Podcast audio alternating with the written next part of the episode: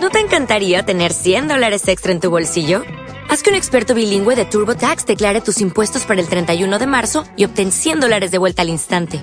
Porque no importa cuáles hayan sido tus logros del año pasado, TurboTax hace que cuenten. Obtén 100 dólares de vuelta y tus impuestos con 100% de precisión. Solo con Intuit TurboTax.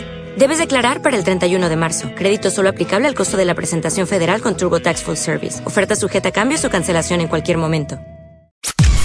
Podcast Millennium. 8.39, nos apartamos un segundito de, de la actualidad dura, de los temas de la política, la economía, el tránsito, eh, bueno, todo lo que habitualmente desarrollamos. Quería contarte acerca de cómo se van modificando ¿no? las costumbres eh, y cómo hay una búsqueda también de, del servicio. La pandemia ha modificado también muchos de los hábitos eh, al momento de quedarnos en casa, pero también cuando eh, nos disponemos a pasar un buen momento, mm, a disfrutar una comida con amigos. Eh, de cara a las próximas fiestas de, fin de año, yo creo que muchas cosas también se van a modificar. Y me encontraba el otro día con un grupo de gente que en pandemia tenían programado dar un servicio especial, un servicio de mozo en casa, ¿eh? o, o que, por ejemplo, sin salir de tu casa tengas un servicio como si fuese en un restaurante. Eh, los proyectos a veces los paraliza la pandemia, pero también eh, la pandemia es un tiempo para eh, darle quizá mejor forma a esa idea que tuviste hace un tiempo atrás. Diego Sosa Casa es fundador de jeffme.com y, vamos a hablar con él para que nos cuente a ver cómo es esto de programar algo, querer lanzarlo en pandemia y que esto no puede hacer, pero después la reconversión hace que, que, sea una realidad. ¿Qué tal Diego? ¿Cómo estás? Eduardo Te saluda aquí en Millennium. Hola Eduardo, muy buenos días. Este, un placer volver a hablar con vos. Bueno, a ver, contame, porque me sorprendió la idea que ustedes tuvieron. Eh, hablaba un poquito de cómo fue el inicio, o por lo menos para cuándo estaba eh, proyectado el lanzamiento de esta idea.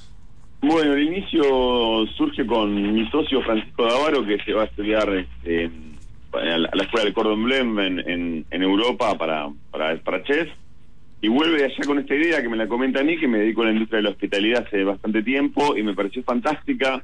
Y bueno, la pusimos en marcha ya por eh, mediados del 2019, empezamos con todo el diseño y la teníamos casi lista para lanzar a, principios de, a, a, mediados de la segunda, para el primer, primer, semestre del 2020, ¿no? Y bueno, justo apareció esto de la pandemia que prohibió las reuniones en casa, esto se trata de una plataforma que permite a los chefs registrarse, ofrecer sus menúes, y mediante los cuales una persona que quiera hacer una cena en su casa los puede contratar, puede elegir uno de esos menús, viene el chef con la batería de cocina, los elementos para cocinar, te cocina, te pone la mesa, te sirve, te levanta la mesa, te cocina, te, leva, te lava todo y se va. O y sea, se va. O sea, queda la casa como, como si eh, como no hubiese, no hubiese existido ni cena, ni invitados, ni nadie y vos tuviste una cena para seis, ocho personas sí. y no tuviste que perder, ni que perder todo tu día ni comprando las cosas, ni, cocin ni cocinando, ni lavando después.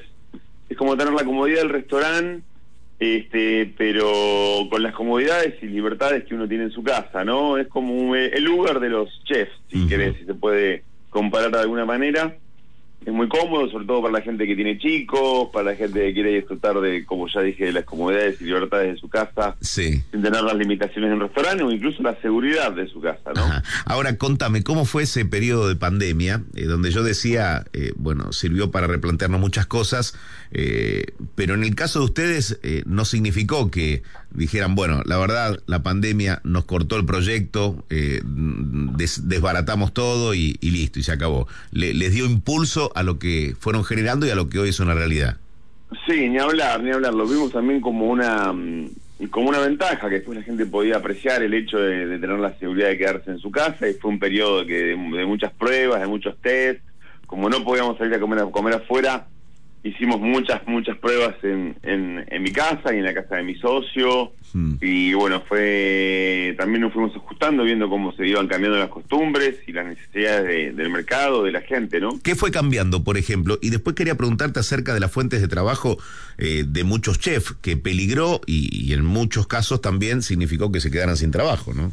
Claro, una de las cosas que fue cambiando fue justamente esta la caída de todo el sector gastronómico, de los lamentables cierres de muchos restaurantes, con mucha gente que, que quedó sin trabajo. El otro es la que la gente se acostumbró más a estar en su casa, a hacer eventos en su casa, a reunirse, pero bueno, obviamente no tenían la posibilidad de esto de que alguien viniera y los, los ayudara en todo este proceso como lo como como el servicio que ofrecemos nosotros, ¿no? Eh, ¿Para quién está para quién está apuntado el, el servicio? No sé, yo imagino gente que o no quiere cocinar o no sabe cocinar, por ejemplo. No, es, eh, generalmente es la gente que no tiene el tiempo o no quiere cocinar, que cuando invita a mí... Ahí te estoy perdiendo, a ver, te estoy perdiendo, eh, a ver si podés reubicarte. ¿Ahí me escuchás? Ahí sí, ahí perfectamente. Bueno, esto es principalmente para gente que no tiene el tiempo para, para hacer las compras, para cocinar, o que no quiere perderse ese momento con sus amigos, porque si no sé si te, te habrá pasado que a veces invitas gente a comer a tu casa y están todos, uno escucha las risas desde el living o desde la terraza y uno está uno está en la cocina, viste, todavía trabajando o después lavando y nada, o sea, la, idea es que el tiempo que uno tiene para sus amigos esté con sus amigos y no haciendo otra cosa, ¿no? O familiares o por lo que sea. Bien, bien. Eh, la, la pregunta es, ¿hay un menú o hay un servicio para cada bolsillo? ¿Cómo, cómo se termina adecuando eh, la disponibilidad que uno tenga eh, con el servicio que ustedes prestan? Esto, Eduardo, tiene que ver también con el, la fuente de trabajo que vos recién bien me decías. Esto lo, es, cada chef se puede registrar y cada chef ofrece un menú diferente o más de un menú según sus habilidades y capacidades y los menúes, el valor de los menúes los ponen los chefs que arrancan desde los dos mil pesos, dos mil quinientos pesos por persona, sí. más o menos, eh, este, y ellos mismos definen su disponibilidad, ¿no? si están disponibles solamente un turno, así que un, cocinero que tiene un trabajo en el turno noche puede registrarse en Chefme y ofrecer sus comidas para el turno mediodía, por ejemplo, o viceversa. Así que la variedad es casi infinita. En este momento tenemos 36 chefs con 60 menúes y a medida que se vayan registrando más chefs y vayan subiendo sus menúes, va a haber más y más variedad y más variedad de precios y más competencia al respecto, ¿no? Ajá. Eh, contame lo, lo, lo más eh, insólito que te haya ocurrido, porque todo esto es organización, ¿no? Es organización, es eh, estar en el mínimo detalle.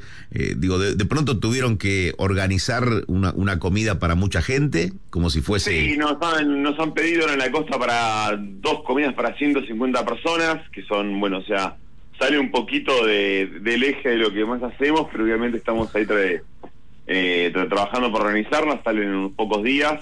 Eh, y bueno, imagínate, es una coordinación importante de, gente, ¿no? De mozos, de ambientación, de, de, cocineros, porque obviamente no es uno solo, este, de estructura, y es una de las cosas que más sale. Después, las comidas que más salen, hasta ahora es el menú de carnes argentinas y comida mexicana y a mí me, sorprendió un poquito eso, pensé que iba a ser más comida la, comida internacional que lo que más iba a salir. O sea, es de lo que más elige la gente. Lo que más elige la gente, sí. Y bueno, también invito a todos los a todos los cocineros, también sobre todo los que vienen de otros países, para poder sumar este diferentes tipos de comidas, como las judías, las árabes, venezolanas, comidas este étnicas, que nos encanta, nos encantaría contar con, con, más variedad de eso. Bien, perfecto. Bueno, la verdad que Diego, gracias por hablar con nosotros. Quería felicitarte por, bueno, por darle para adelante, eh, más allá de la pandemia y de los contratiempos que ha generado eh, el coronavirus, eh, la generación de puestos de trabajo y, y, bueno, y que se animen, ¿no? Con un proyecto que, que no siempre no tiene la seguridad de que va a funcionar. Y en el caso de ustedes, las felicitaciones porque sé que, que están siendo muy exitosos. Bueno, muchas gracias Eduardo, te agradezco muchísimo la nota. Contale, contale a la gente cómo se los encuentra en redes. Nuestra página es chefme con sh, s f m e com o chefme.ok en Instagram también nos encuentran. Así que bueno, los esperamos tanto a los cocineros como a los comensales, anfitriones, para que puedan organizar una, una linda comida en su casa y disfrutar con amigos y familia. Muy bien. Gracias Diego, te mando un fuerte abrazo. Un gran abrazo, chau, chau. Diego Sosa Casa, fundador de jeffme.com. Bueno, él dio las redes, eh, pero me gustaba poner de relieve eh, lo que muchos han hecho, y es no quedarse en el lamento, en momentos en que la pandemia, eh, la verdad, eh, en mayor o menor medida a todos nos ha afectado. ¿eh? Algunos con un proyecto en la mano, a punto de hacerlo debutar, y que, bueno, que el coronavirus y la cuarentena que comenzó el 20 de marzo del año pasado, quizás dejó paralizado. Bueno, algunos lo retomaron y con éxito, y en este caso quería destacarlo porque eh, en medio de ello eh, se generan puestos de trabajo.